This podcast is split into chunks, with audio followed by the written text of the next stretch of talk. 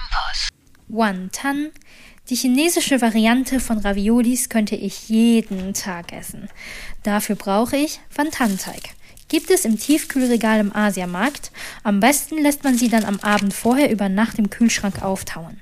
Neben dem Teig brauchen wir eine gute Füllung. Und bei mir besteht sie immer aus 300 Gramm Schweinehack. Ich mag es, wenn das Fleisch nicht zu mager ist, dann ist die Füllung auch etwas saftiger. Viele Wantans haben neben Fleisch auch Garnelen in der Füllung und davon nehme ich fünf Stück. Dann brauche ich eine Stange Lauch und sechs Shiitake-Pilze.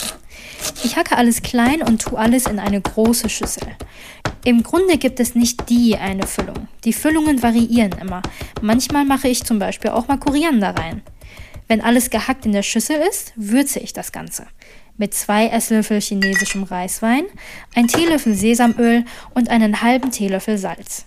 Dann schlage ich ein Ei rein, damit die Konsistenz mehr pappt. Und jetzt richtig gut umrühren.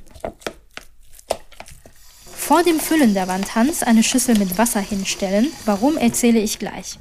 Ich nehme etwa einen halben Teelöffel Füllung und lege sie in die Mitte des Wonton-Teigs. Ich tauche den Finger in die Schüssel mit Wasser und befeuchte um die Füllung herum den Teig. Den Teig gut zusammenknüllen, damit er schön klebt und beim Kochen nicht so leicht aufgeht. Wenn nur noch ein Viertel des Teiges übrig bleibt, koche ich Wasser auf. Die Wontons koche ich in zwei Gängen für jeweils vier Minuten im Wasser. Und damit das Ganze nicht zu fleischlastig ist, brate ich gerne etwas Pak Choi oder Chinakohl in einer Pfanne mit Ingwer und Knoblauch an. Dann hole ich meine Chili-Soße raus, decke den Tisch und freue mich auf mein Essen. Mama, guten Appetit! www.kölncampus.com www